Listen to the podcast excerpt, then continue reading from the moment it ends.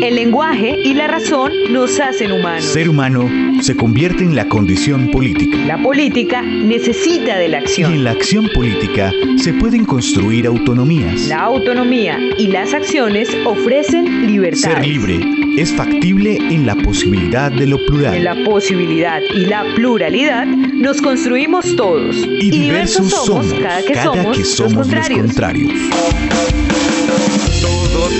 Está muy mal si lo hacen los contrarios. Es un asunto de cuidado lo que piensa un adversario. Todo, todo está muy mal. Todo, todo está muy mal lo hacen los contrarios. Es un asunto de cuidado. Hola, ¿qué tal? Bienvenidos nuevamente a este podcast que se llama Los Contrarios, donde tratamos de eh, discutir sobre diferentes temas y tratamos de definir además por qué es que somos los contrarios en esta polis extraña en la que coexistimos, vivimos y sobre todo teniendo en cuenta que esto es un producto para los estudiantes de Sociedad, Cultura y Comunicación de la licenciatura en Tecnología y para los estudiantes de Constitución Política de la licenciatura en Español y Literatura, si no estoy mal. Luisa, ¿cómo estás? Hola Santiago, muy bien, muchísimas gracias. Otra vez en un nuevo podcast y este creo que va a estar muy interesante porque condensa muchos de los conceptos que hemos abordado y que seguramente eh, será transversal también a, todos los que vendrán. ¿Qué tenemos para hoy, Santiago? Bueno, hoy tenemos un tema súper importante. Usted no sé si se ha dado cuenta que el primer podcast fue el uso de la razón, el segundo fue la libertad, el tercero, que es este, pues condensa un poco todo eso que venimos hablando en algo más, eh, más interesante y además un poquito difícil de entender y de ver y de palpar, que es la construcción del sujeto político. Y usted sabe que eso tiene mucho donde coger, tiene también que tener en cuenta los conceptos de política y político, que creo que usted los desarrolla muy bien con sus estudiantes, tiene que ver con la construcción del sujeto. Pero antes de eso, pues vamos a darle entrada o vamos a hablar de cómo se llama esta sección, que es Plurópolis. Plurópolis, claro que sí. Una sección creo que, que es como la más identitaria de, de- de nuestro programa, ¿cierto? Sí. Porque tiene que ver precisamente con la contrariedad, con los contrarios, y ser contrarios es algo que se da a través de la pluralidad, de Vea, entender Entre cómo otras somos cosas, plurales. entre otras cosas, Luisa, es eso, ser, contra, ser el contrario es entender que somos plurales y ser plurales es entender que somos diferentes, que somos muy diferentes. Pero ya que estamos hablando de eso, pues para poder entender todas esas diferencias hay que construirnos como sujetos políticos, que entre otras cosas hay que también entender que todos somos sujetos políticos, así no, así no seamos sujetos muy activos, sujetos muy agentes, así no seamos Sí, creo que todo el tiempo en nuestras acciones hay algo de sujeto, hay, hay, una, hay una muestra de qué tan sujetos políticos somos, Luisa, ¿o no cree usted?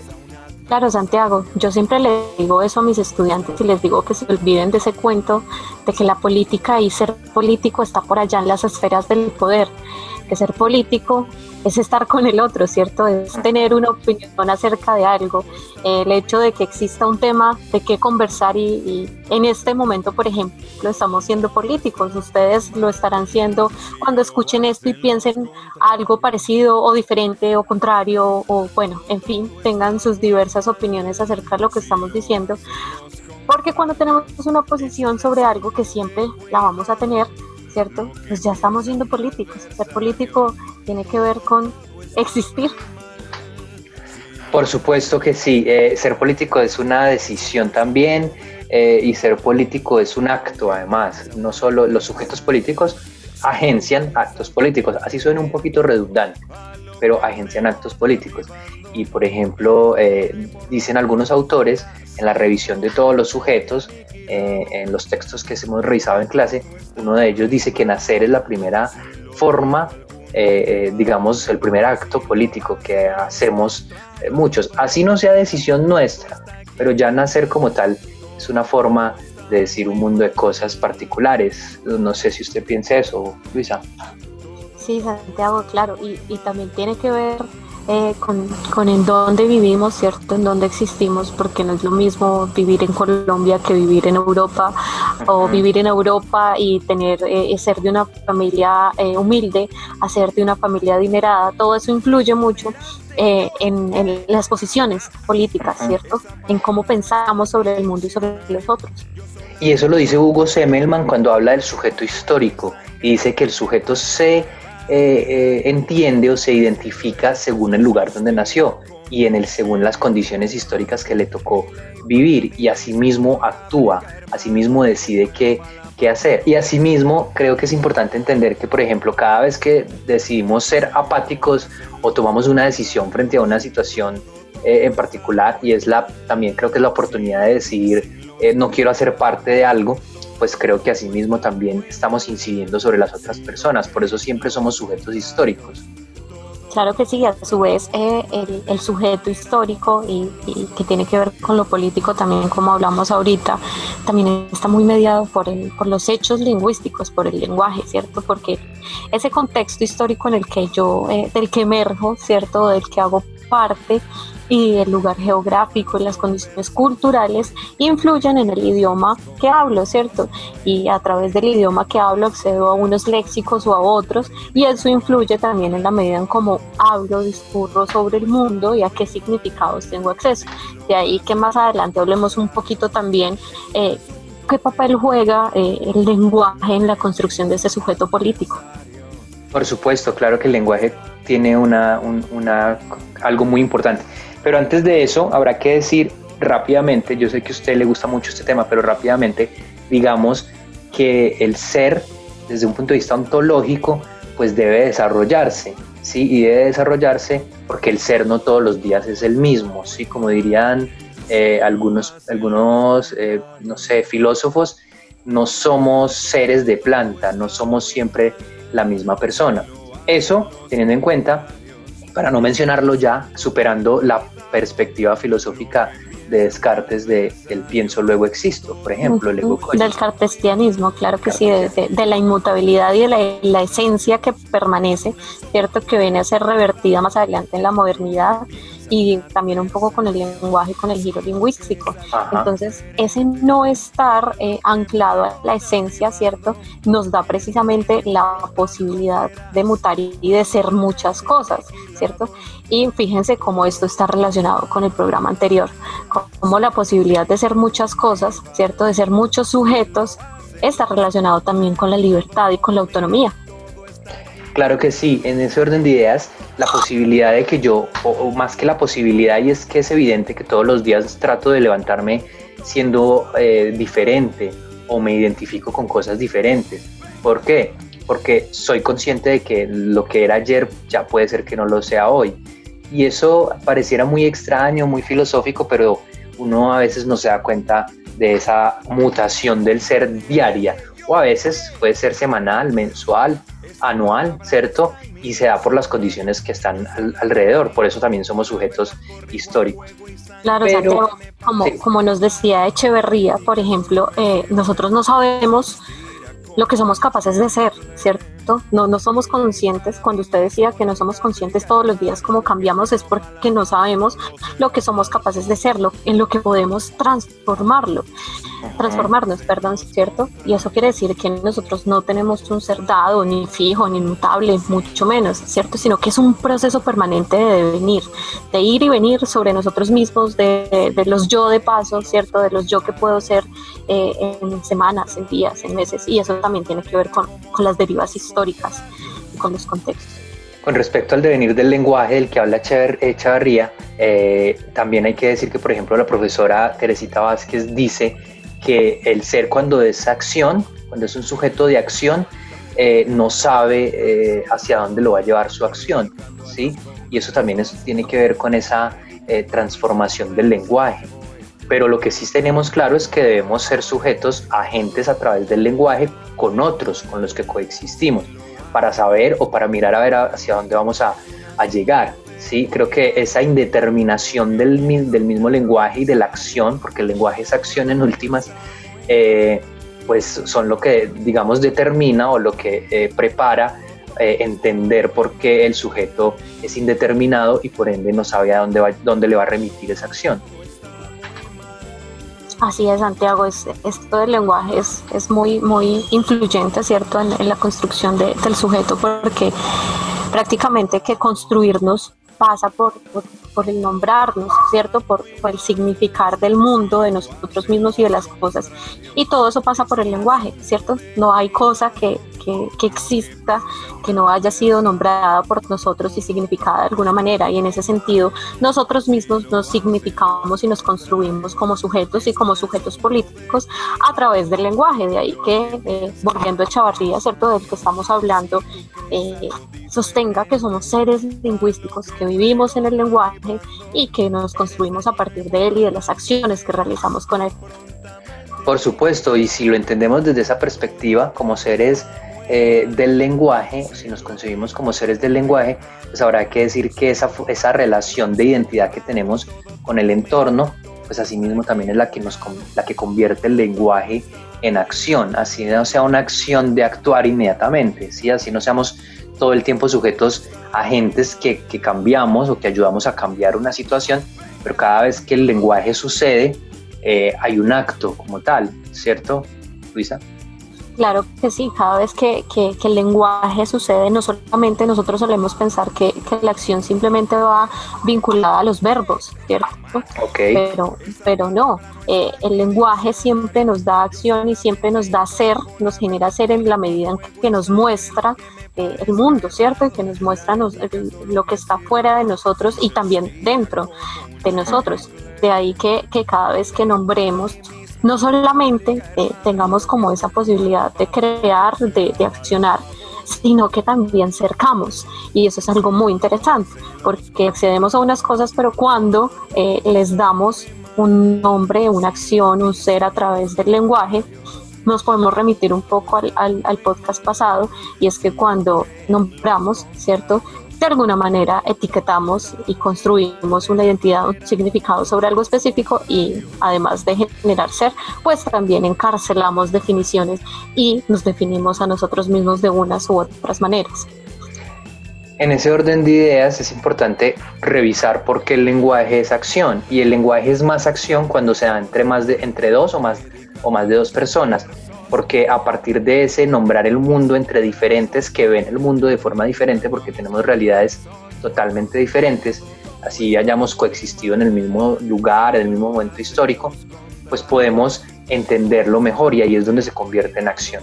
Pero, claro que sí, Santiago. Y fíjese que, que, hay algo interesante en eso, y es que eh, me acuerdo en este momento de Bakhtin, cuando precisamente estando en esta sección que se llama Plurópolis, Bakhtin tiene un, un, un concepto muy interesante que habla de plurilingüismo, ¿cierto? De cómo a través de las expresiones lingüísticas que son diversas, eh, construimos y nos construimos como sujetos de maneras diversas y nos convertimos en los contrarios, en, personas diversas, que somos contrarios de otros.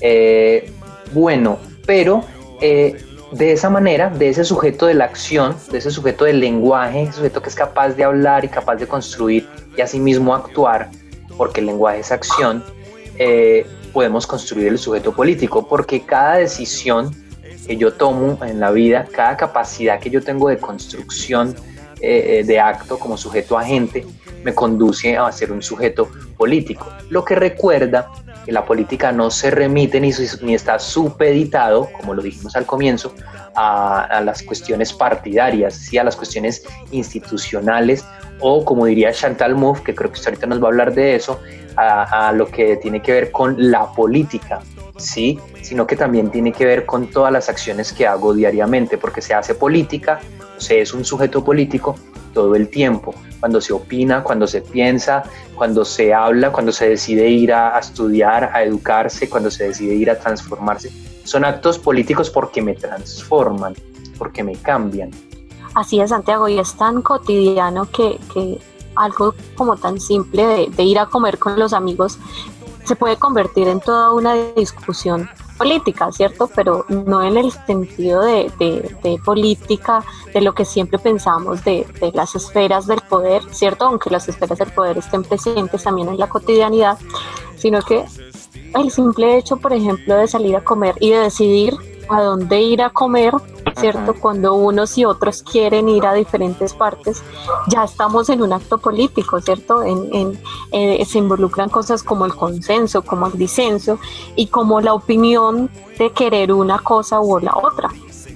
Por supuesto, y eso me recuerda mucho eh, el concepto de la democracia liberal, eh, por allá en la Francia revolucionaria y la toma de la Bastilla, la Declaración de los Derechos Humanos, todos estos actos históricos que nos recuerdan eh, cómo la política se convirtió en un acto de decisión un, poco eh, excluyente, si se quiere ver desde esa perspectiva, eh, y que atenta contra el sujeto político que es plural y que es diverso y que es contrario, ¿sí? Creo que alguna vez usaba un, un, concepto y es cuando vamos a ir a comer, no sé, cinco amigos, para dar un ejemplo, pues no nos podemos poner de acuerdo porque unos quieren pizza, otros quieren hamburguesa, otros quieren pasta, otros quieren empanadas, por ejemplo, y la medida en que tratamos de ponernos de acuerdo, pues es imposible. Entonces lo ideal sería que la, democracia incluye cuando nos permite a todos comer pizza, empanada y hamburguesa por sí solos y más no, y no nos obliga a todos a comer lo mismo, por ejemplo, creería yo.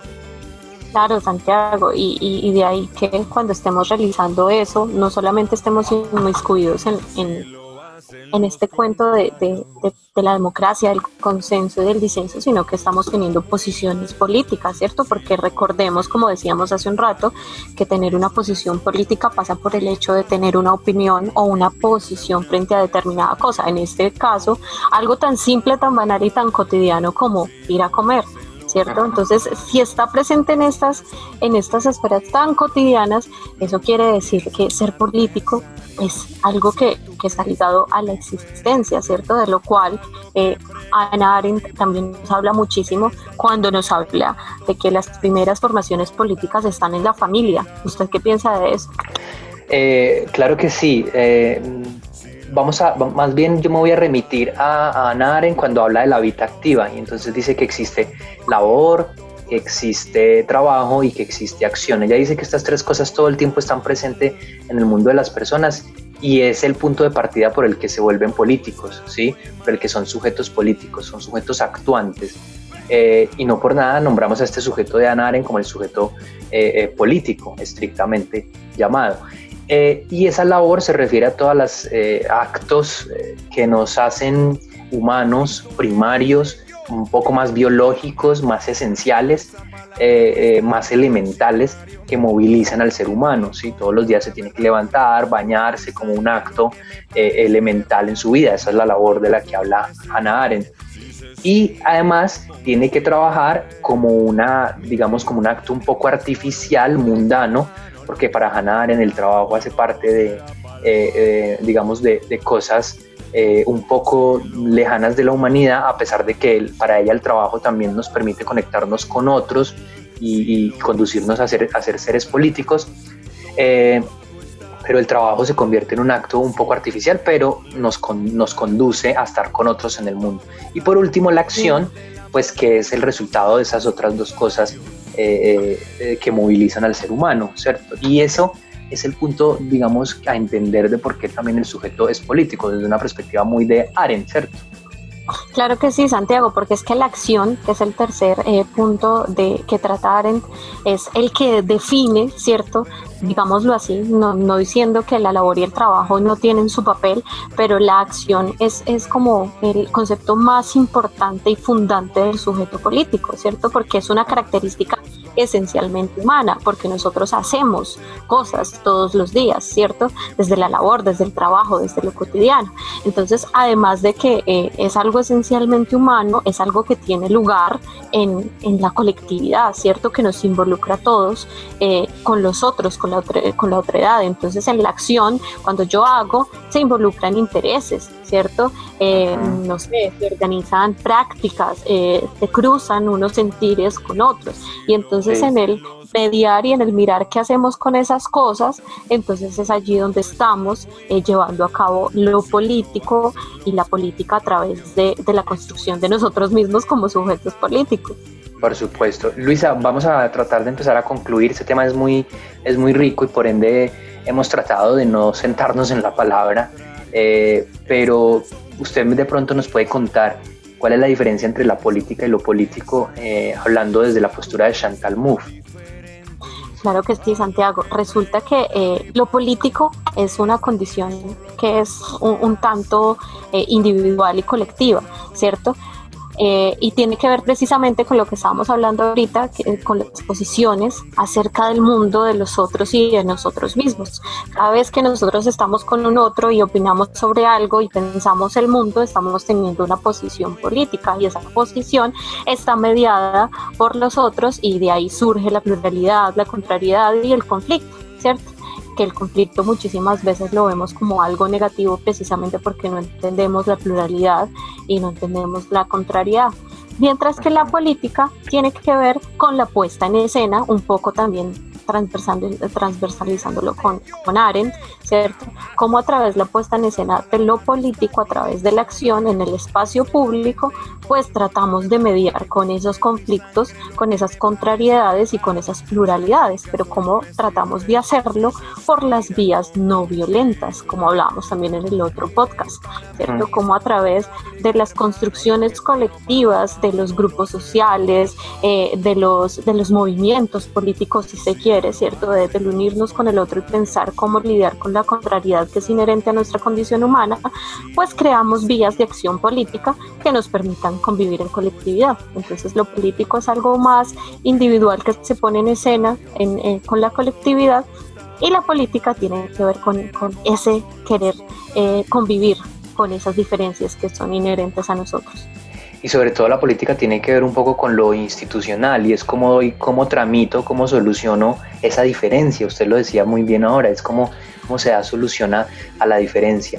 En ese orden de ideas, siempre mis estudiantes en cursos anteriores me han preguntado, bueno, y, y, si la política es tan compleja y tan plural, entonces cómo tramitamos y cómo solucionamos. Primero somos sujetos políticos y al ser sujetos políticos somos diferentes uno del otro pero la democracia debería permitirnos, eh, eh, digamos, incluir a todos desde nuestras diferencias y como tal debería permitir políticas eh, de Estado, democráticas, en las que nuestra la voz diferente, disidente, siempre se pueda entender, escuchar y, pues permitirle ser en, una sociedad como tal.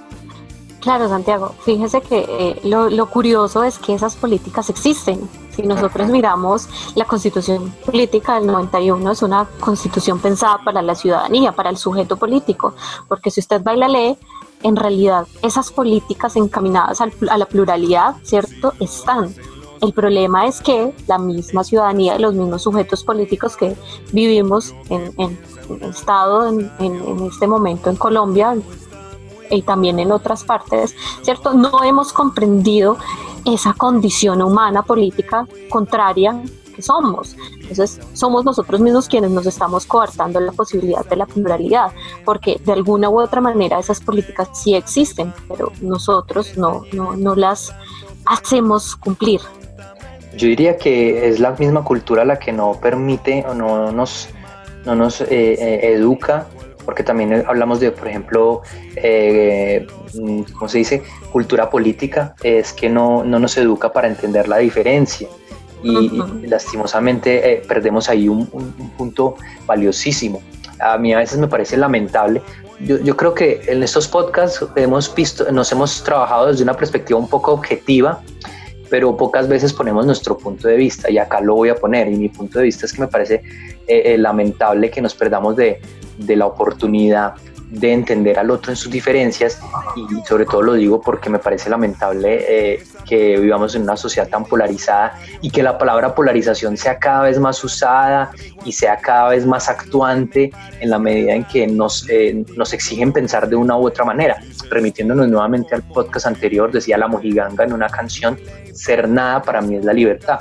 Creo que uno empieza a sentir un rechazo sobre si eres de izquierda o si eres de derecha y ese rechazo lo conduce a uno a tener que decir, no, yo no quiero ser nada porque ya, ya estoy cansado de que me exijan o ser de una o ser de la otra cuando realmente entre ser de una y ser de la otra hay muchas posibilidades, ¿cierto? Claro, y el problema no es ni siquiera ser de una o ser de la otra o estar en consonancia con las ideas de una o de la otra el problema radica es en cómo esa otra es vista desde el otro, ¿cierto? Cómo, cómo desde que hagas parte de una, el otro te polariza y te, y no solo, y, no es simplemente que te polarice, es que hay una exclusión en términos de Foucault, ¿cierto? Como cuando el otro es contrario, es, es excluido, es, es excluido del espacio social, del espacio político, del espacio colectivo y hasta del espacio ontológico, ¿cierto? Porque el que seas de una parte te resta eh, posibilidad ontológica en el otro desde la perspectiva del que polariza. Entonces eso es algo muy grave que se tiene que, revisar un poco si queremos pues entender eh, este cuento de, de la diferencia y de convivir con ella. Por supuesto que sí. Eh, tratemos de, concluir eh, cuál sería la definición de sujeto político para continuar con el resto de secciones. Yo diría, trataré de, decir, que el sujeto político es el resultado de toda una serie de, decisiones y construcciones que tiene que hacer, tiene que ser un sujeto que sea, capaz de hacer uso de la razón eh, y, sea, y que use una autonomía, no una heteronomía, es decir, que sea autónomo, que sea capaz de tomar sus propias decisiones, que piense por sí mismo pero que su pensamiento además no sea un pensamiento amañado, sino que sea crítico, consciente, eh, autónomo, como ya lo decíamos, que busque la libertad, ¿sí? que sea capaz de buscar esa libertad como individuo ético, ¿sí? como un individuo ético que, que, que sabe respetar a los otros y que en ese orden de ideas entiende su diferencia y su capacidad de decidir diferente. Eh, y, y, así mismo es que se hace lo político, porque ya en, en, todo eso que estamos diciendo es un sujeto que a través del lenguaje es actuante y es político, porque toma decisiones. A eso hay que añadirle el hecho de que la definición de política viene del concepto griego de polis, que precisamente es el nombre de esta sección, ¿sí? De polis. Y polis es como lo, lo, lo, aglomerante, por decirlo de alguna manera, lo que nos, nos confluye a todos, nos, nos congrega a todos en un mismo lugar, y nos congrega a todos en un mismo lugar como iguales con nuestras diferencias, ¿cierto? Claro, Santiago, y que por último ese sujeto del que usted habla, que es actuante, que es autónomo, que busca la libertad, que está en la acción, pues se construye finalmente en un espacio público, en las vías políticas, ¿cierto? A través de, del uso de esas características que usted, que usted menciona y que no solamente es un sujeto que se construye desde su individualidad, sino que se construye en la colectividad, en ese espacio público de la acción política con los otros. Por supuesto, Luisa, de esa manera tratamos como de concluir el concepto y vamos a revisar eh, una nueva sección o una sección más bien siguiente que es ¿y para qué la teoría? ¿Y para qué la teoría? La teoría es imaginaria, invisible. La realidad es ponerla en práctica. Bien, eh, en esta sección, Luisa, usted sabe que ya tenemos habitualmente aquí como que nos explayamos a tratar de relacionar la teoría con el mundo con el mundo que circunda eh, y sobre todo con, con, el, con, la cultura y en especial la música, las películas. Bueno, eh, no sé usted qué piense, qué canción trajo para el día de hoy. Yo traje, yo tengo por ahí una película, pero ¿qué le parece si primero hablamos de la canción? Listo, Santiago. Primero hablemos de la canción. Esta canción es del cuarteto de Nos. Eh, se llama Mario, neta, ¿cierto? Es un juego del lenguaje, también un poco en palabras de, de Wittgenstein, ¿cierto? Como a través del lenguaje eh, mostramos sentidos. En este sentido se llama marioneta, ¿cierto? Y nos muestra cómo a través de ese precisamente accionar colectivo, nosotros somos dominados, ¿cierto? Y no construimos ese sujeto político tan autónomamente.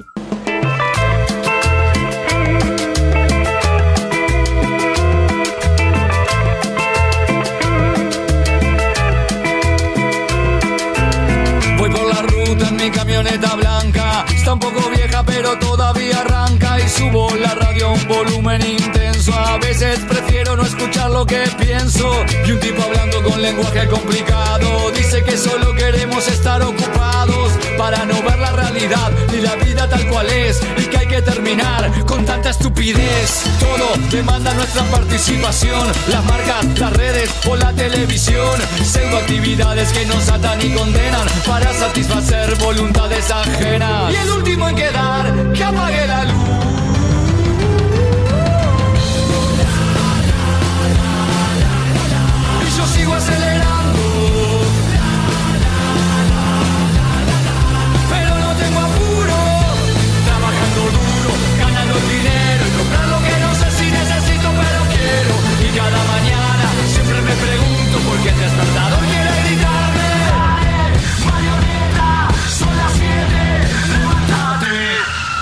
Bueno, arranco.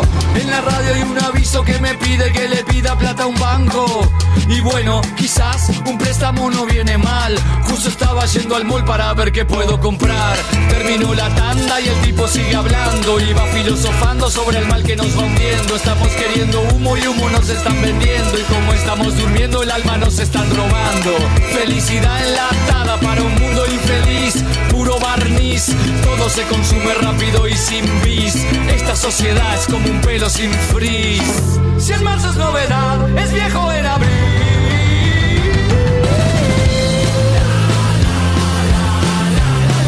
Y yo sigo acelerando.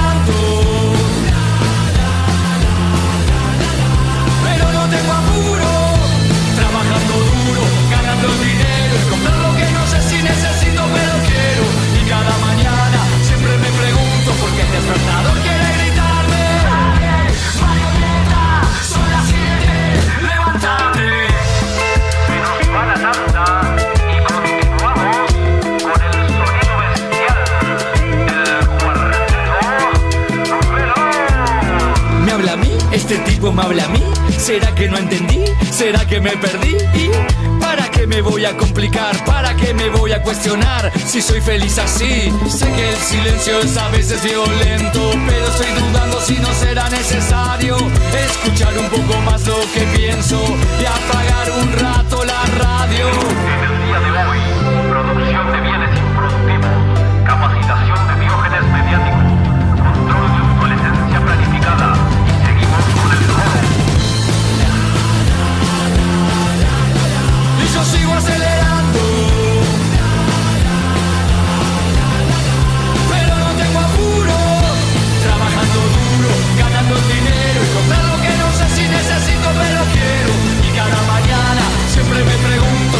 por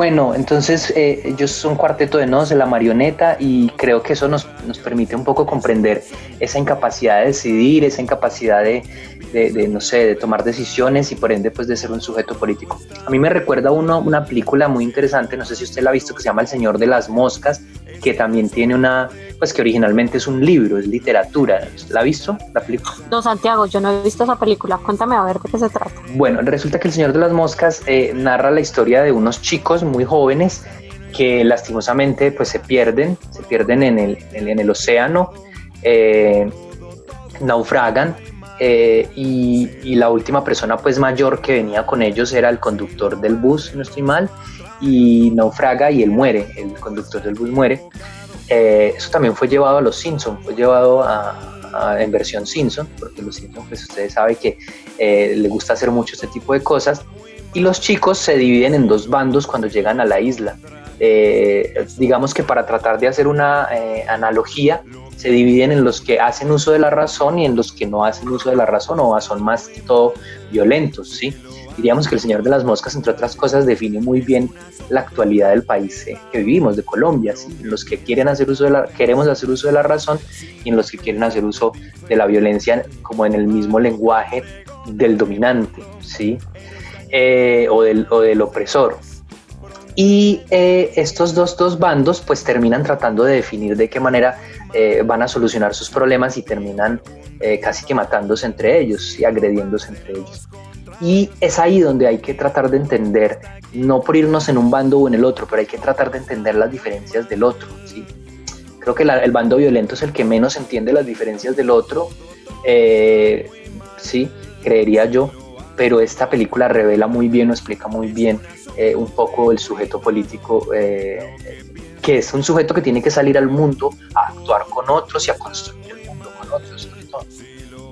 Claro que sí, Santiago, muy interesante esa, esa, esa posibilidad, ¿cierto? Yo aquí pensando cómo, cómo el sujeto político y todo lo que hemos hablado está tanto en la cotidianidad que fíjese que, que Y chicos, fíjense ustedes que está en el cine, en la música, con los amigos cuando salimos a comer, con la familia, ¿cierto? Está en toda nuestra vida. Entonces, ¿cómo nosotros a partir de, de cosas tan simples podemos ver cosas que tal vez son tan complejas desde la teoría, pero que, que en realidad están en nuestra vida cotidiana? Por ejemplo, aquí pensando en la letra de, de la canción que les trajimos para hoy, el, el el coro es muy diciente, ¿cierto? Y lo podríamos relacionar mucho con la noción del trabajo que nos hablaba y de la labor también que nos hablaba un poquito Santiago antes eh, cuando nos hablaba del sujeto político desde Arendt, ¿cierto? Cuando nos dice, el, el, coro nos dice trabajando duro, ganando el dinero y comprar lo que no sé si necesito pero quiero y cada mañana siempre me pregunto por qué el despertar quiere gritarme, dale marioneta, son las siete, levántate, ¿cierto? Entonces eso nos permite pensar cómo a través de, de, de la labor y del trabajo eh, si en realidad nosotros estamos eh, realizando acciones cotidianamente para construirnos como sujetos políticos o si en verdad estamos siendo construidos y dominados desde, desde otras esferas y esa autonomía para construirnos eh, en realidad está o no está. Por supuesto, Luisa. vamos a pasar a la siguiente sección, esta sección en la que nuestros estudiantes toman un poco como la, la palabra o toman posición. Y esta sección se llama ¿Y cómo hacemos ¿Y polis? cómo hacemos polis? ¿Entendemos u observamos? La polis se hace desde la palabra. En esta sección, el día de hoy, pues algunos de mis estudiantes en particular, pues decidieron, eh, aunque yo se los propuse, hacer un análisis de algunos de los programas eh, políticos o de humor político más importante eh, en la historia de Colombia o algunos de los más relevantes, ¿sí? Allí hay cosas como, por ejemplo, programas y productos, ¿sí? Por ejemplo, también está el caricaturista matador, eh, también hay cosas referentes, por ejemplo, a los programas de Daniel Samper, los programas o las versiones en que él ha sido youtuber, entre otros. Entonces vamos a escuchar algunos apartados, no todos, porque ellos realmente hicieron un trabajo más extenso de eso. Cuando salimos a protestar por nuestro pueblo, salimos a protestar por nuestros derechos, para que se haga justicia, para que los procedimientos bruscos como los que han sucedido no sigan sucediendo. Pero aún así, entre más marchemos, más salgamos, más brusco es el cuerpo policial con nosotros. En Colombia hay muchas leyes que protegen la libertad de expresión, derechos humanos que protegen eh, salir a marchar por nuestros derechos, justicias, para hacer justicia.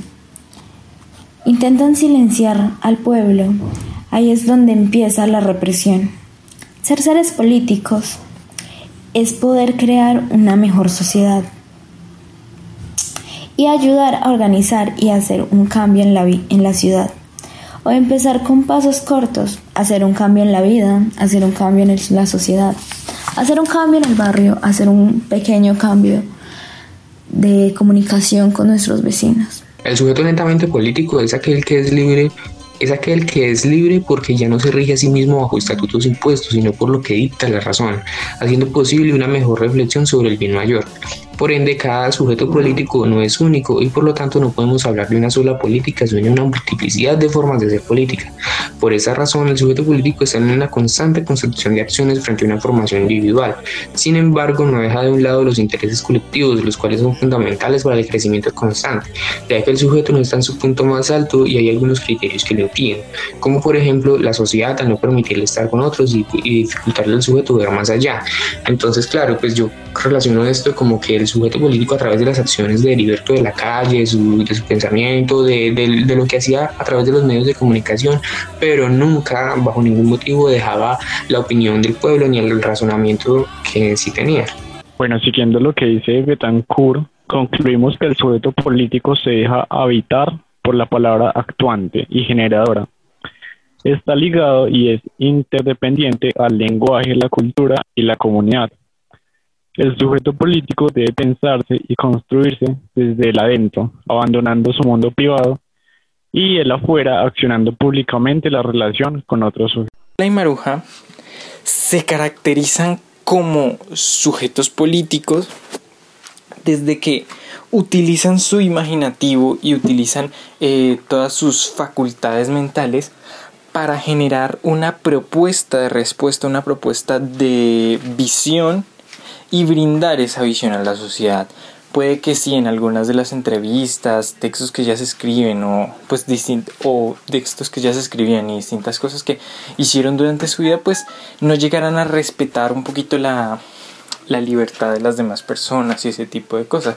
Sin embargo, está extremadamente claro que ellas tienen la capacidad de indicar eh, cuál es su pensamiento y de actuar sobre ese pensamiento. Es decir, tienen una de las características más importantes del hombre político y es que tienen esa capacidad única del hombre político de ir y dar su opinión sin eh, molestar las libertades de las otras personas. Es decir, son libres de dar su opinión sin eh, negarle a la otra persona, dar su opinión Siguiendo en este sentido, lo que podemos observar es que programas como la tele letal critican precisamente ese reduccionismo de las cosas y esa simplificación que muchas veces realizamos, bien sea a través de los medios o bien sea de la opinión pública, y que, y que en la mayoría de veces no representa la multiplicidad de factores que puede haber en un país tan eh, diverso como lo es Colombia, hablando en cuanto a la política, en, cuanto a lo social y en cuanto a la historia que hemos acarreado como una nación de luchas constantes y, y de intentar siempre alcanzar ese poder a través de las personas, ese poder a través del menos beneficiado. En ese sentido, eh, relacionaría el análisis de este programa con la noción de sujeto político que nos da a conocer Wittgenstein. Wittgenstein lo que nos dice es que a través del lenguaje nosotros nos podemos desarrollar de forma individual y podemos construir en el mundo. Entonces el lenguaje sirve como ese canal de comunicación que muchas veces puede ser algo beneficioso o que muchas veces puede ser algo muy destructivo. Y por destructivo me refiero a lo que decía anteriormente, esa dicotomía o esa, esa obligación que tenemos de estar de un lado o del otro, que yo creo que a través del lenguaje, a través de, del, del, debate y del, de la consecución de las ideas, lograríamos algo mucho más amplio y, algo que nos abarque a todos, pero que lastimosamente eh, no hemos logrado hacer a pesar de estar en pleno siglo XXI. Y bueno, entonces ahí estábamos con esa eh, información que nos dejan nuestros estudiantes, muy interesante, eh, de cómo la realidad, de cómo el mundo audiovisual pues también se refleja eh, eh, y como muchos periodistas y no tan periodistas y de, actores, en fin, caricaturistas, pues están diciendo un mundo de cosas sobre el mundo y cómo desde allí uno logra identificar todas esas eh, condiciones o cosas que dicen del sujeto político. Santiago, y algo muy interesante de este ejercicio que hicieron sus estudiantes es que precisamente ellos están siendo sujetos políticos al hablar sobre el sujeto político y, digamos, eh, hablar sobre sus posturas y análisis y percepciones de estos eh, elementos audiovisuales, ¿cierto? Cómo identifican allí esas características del sujeto político y a la vez están siendo sujetos políticos cuando las juzgan, por ejemplo. Por supuesto que sí. Eh, bueno, Luisa, no sé si hay algo más que decir, tratar de concluir algo oh, por, última, por última vez. Eh, de esta forma, yo creo que este, este programa lo veníamos esperando desde hace rato porque nos habla mucho de esta pluralidad, de plurópolis, de cómo hacemos polis y cómo hacemos polis tiene que ver con eso, estar con otros, sí, eh, de esos contrarios, por eso lo veníamos esperando desde hace rato, pero el tiempo no da para tanto. Sí, el tiempo, en realidad este, este, este y todos los conceptos que hemos abordado dan para quedarnos hablando aquí horas, ¿cierto? Pero la idea es que, como ya dijimos, eh, pensemos acerca de ellos a través de lo que hablamos y nada, pues eh, hacer hincapié, creo que me parece desde mi perspectiva eh, importante hacer hincapié en que esa construcción eh, del sujeto político es una construcción diaria, mutable, ¿cierto? Que depende eh, de muchos conceptos y de muchas aristas y que eminentemente está mediada por el lenguaje, la autonomía y la libertad. Por supuesto, a ustedes muchas gracias como siempre eh, con esto, con este podcast que se llama Los Contrarios y nos vemos en una próxima o nos escuchamos en una próxima ocasión en esto que se llama Los Contrarios. Chao. El lenguaje y la razón nos hacen humanos. Ser humano se convierte en la condición política. La política necesita de la Y acción. en la acción política se pueden construir autonomías. La autonomía y las acciones ofrecen libertad. Ser libre es factible en la posibilidad de lo En plural. la posibilidad y la pluralidad nos construimos todos. Y diversos somos cada que cada somos, que somos los los contrarios está muy mal. Si lo hacen los contrarios, es un asunto de cuidado. Lo que piensa un adversario, todo, todo está muy